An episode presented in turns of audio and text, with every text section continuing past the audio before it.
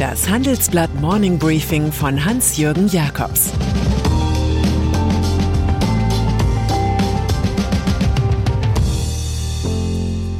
Guten Morgen allerseits. Heute ist Montag, der 28. März, und das sind unsere Themen. Olaf Scholz besiegt den Scholzomat. Anke Rehlinger besiegt alle an der Saar. Chipkonzerne besiegen den Automarkt. Olaf Scholz. Vor einem Jahr bewies CSU-Chef Markus Söder sich als Comic-Kenner, als er das Grinsen von Olaf Scholz schlumpfig nannte. Doch gestern Abend bei Anne Will war Schlumpfhausen ganz weit. Nach einigen wenig schmeichelhaften Porträts war der Bundeskanzler im ARD Einzeltalk motiviert, sich als solider, kompetenter, auch mitfühlender Kümmerer in schwerster Krise zu präsentieren. 60 Minuten lang kämpfte er gegen den Scholzomat und das Image vom politischen Igel. Dabei rauschte des Kanzlers Hand hoch und runter, sogar Gefühle wurden Thema. Scholz berichtete, wie er beim letzten Besuch in Moskau in die Gesichter von jungen Soldaten blickte und an ihren möglichen Tod dachte. Und Scholz warnte, mit Wladimir Putin gäbe es einen Nachbarn, der mit Gewalt Grenzen verschieben wolle. Das aber dürfe nicht sein. Wage es nicht, warnte Scholz Russland vor dem Angriff auf einen NATO-Staat. Dieser Kanzler also war tatsächlich alles andere als igelig. Er gab Fehler in der alten Energiepolitik zu und er versicherte, wenn es allzu kritisch wurde, wir machen, was möglich ist. Saarland.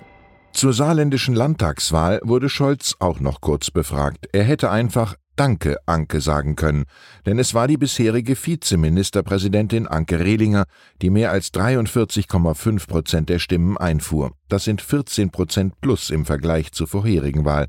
Ein bemerkenswerter Erfolg. Die Koalitionspartner von Scholz in Berlin, die Grünen und die FDP, scheiterten hingegen beide knapp an der 5-Prozent-Hürde. Den Grünen fehlten lediglich 23 Stimmen. Sie werden sich fragen, was dafür wohl mehr den Ausschlag gegeben hat, die bisherige Zerrissenheit der Partei an der Saar oder die fehlende Profilierung als Klimaschützer im Bund. Auch die FDP erlitt einen Dämpfer. Die politischen Frühlingsgefühle sind schon auffallend ungleich verteilt. Friedrich Merz Wahlabende sind Pflichttermine für politische Alphatiere. Gestern nach der Saarlandwahl aber war von CDU-Chef Friedrich Merz nichts zu sehen, nichts zu lesen und nichts zu hören. Er war untergetaucht. Die Bewältigung des Wahl-Waterloos war ganz dem neu eingewechselten Generalsekretär Mario Chaya überlassen. Der konnte die Fakten aber auch nicht schönreden. Nach fast 23 Jahren stellt die CDU an der Saar nicht mehr den Ministerpräsidenten. Das letzte Exemplar Tobias Hans wird heute vermutlich als Landesvorsitzender zurücktreten. Der Grund für die krachende Niederlage? Hans hatte eine erratische Stimmungspolitik la Söder versucht. Damit hatte er die auf solche Mätzchen gar nicht erpichten Saarländer derart verwirrt, dass sie die CDU nun mit minus 12 Prozent die Härte der Oppositionsbank testen lassen. Die Linke. Ein letztes Mal sind die Wähler im Saarland übrigens dem einstigen SPD-Rockstar Oskar Lafontaine gefolgt. Kurz vor dem Wahltermin hatte der aus der Linken ausgetretene Politiker geraten, diesmal nicht die Partei seiner Frau Sarah Wagenknecht zu wählen.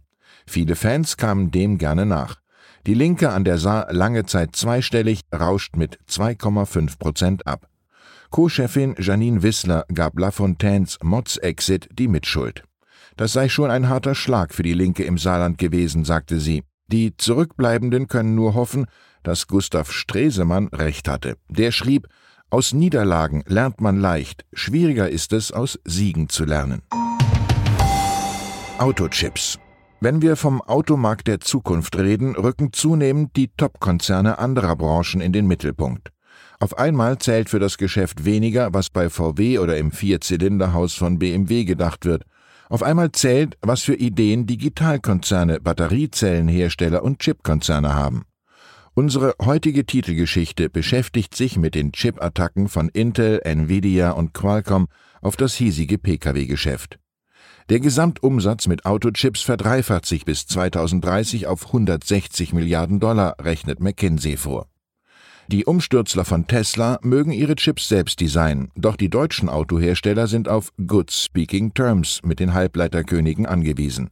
Sie brauchen deren Wohlwollen wie der Chip Silizium. Danny Shapiro, Chef der Autosparte von Nvidia, platzte meinen Kollegen gegenüber jedenfalls vor Selbstbewusstsein. Er sagte, jeder einzelne Jaguar und jeder einzelne Mercedes werden mit Nvidia-Chips ausgestattet sein. Das verändere die Dynamik des Automobils. Das Auto sei jetzt eine aufrüstbare Maschine. Ukraine-Krieg. Man kann die militärische Aggression Russlands in der Ukraine so deuten, dass möglichst viel Land im Osten gekapert werden soll. Territorium am Asowschen Meer sowie am Schwarzen Meer soll möglichst schnell dauerhaft den Truppen Wladimir Putins zufallen. Kyrillo Budanov, Chef des ukrainischen Militärgeheimdienstes, ist sich sicher, dass in der Ukraine so eine Art Nord- und Südkorea geschaffen werden soll. Budanov kündigt einen baldigen Guerillakrieg in den von Russland besetzten Ostgebieten an.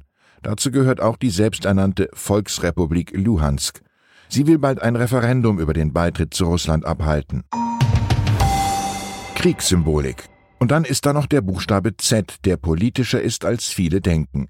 Im Neugriechischen leitet er sich von Zi ab, was er lebt bedeutet. Dann war das Z 1969 Titel eines Politthrillers von Konstantin Gavras, der die üblen Rechtsbeugungen einer Militärdiktatur in die Kinos brachte. Das allerdings ist nicht der Grund, warum das Z derzeit auf vielen russischen Panzern prangt. Im Alphabet der russischen Kriegspropaganda verweist das Schriftzeichen vielmehr auf die Parole Sapobedu für den Sieg. Das Z klebt in Russland jetzt auf vielen Autos, in sozialen Netzwerken fügen Prominente das Z in ihren Namen ein. Das alles ist natürlich toxisch für den traditionellen Schweizer Versicherungskonzern Zurich, dessen Markenzeichen das Z ist. Und so hat sich Zurich entschieden, das eigene Firmenlogo künftig deutlich weniger einzusetzen. Wir entfernen vorübergehend die Verwendung des Buchstabens Z aus sozialen Kanälen, wo er isoliert erscheint und missverstanden werden könnte, hieß es in einer Erklärung. Vom Schweizer Schriftsteller Friedrich Dürrenmatt lernen wir zum Schluss Folgendes. Die Liebe ist ein Wunder, das immer wieder möglich, das Böse eine Tatsache, die immer vorhanden ist. Ich wünsche Ihnen in diesem Sinne einen wundervollen Start in die Woche. Es grüßt Sie herzlich Ihr Hans-Jürgen Jakobs. Zur aktuellen Lage in der Ukraine. TikTok wird zum gefährlichen Schauplatz des Krieges. Auf keiner Plattform verbreiten sich Desinformationen so schnell wie auf TikTok. Das liegt vor allem am Algorithmus der App und seiner Audiofunktion. Eine Studie zeigt, Deutschlands Corona-Hilfen sind weitaus umfangreicher als im Rest Europas. Ausgegeben wird Geld, das für neue Hilfen wegen des Ukraine-Krieges fehlen könnte. Ökonomen fordern daher ein Ende der Corona-Hilfen um Spielraum für die Ukraine-Hilfe zu schaffen. Weitere Nachrichten finden Sie fortlaufend auf handelsblatt.com-ukraine. Das war das Handelsblatt Morning Briefing von Hans-Jürgen Jakobs, gesprochen von Peter Hofmann.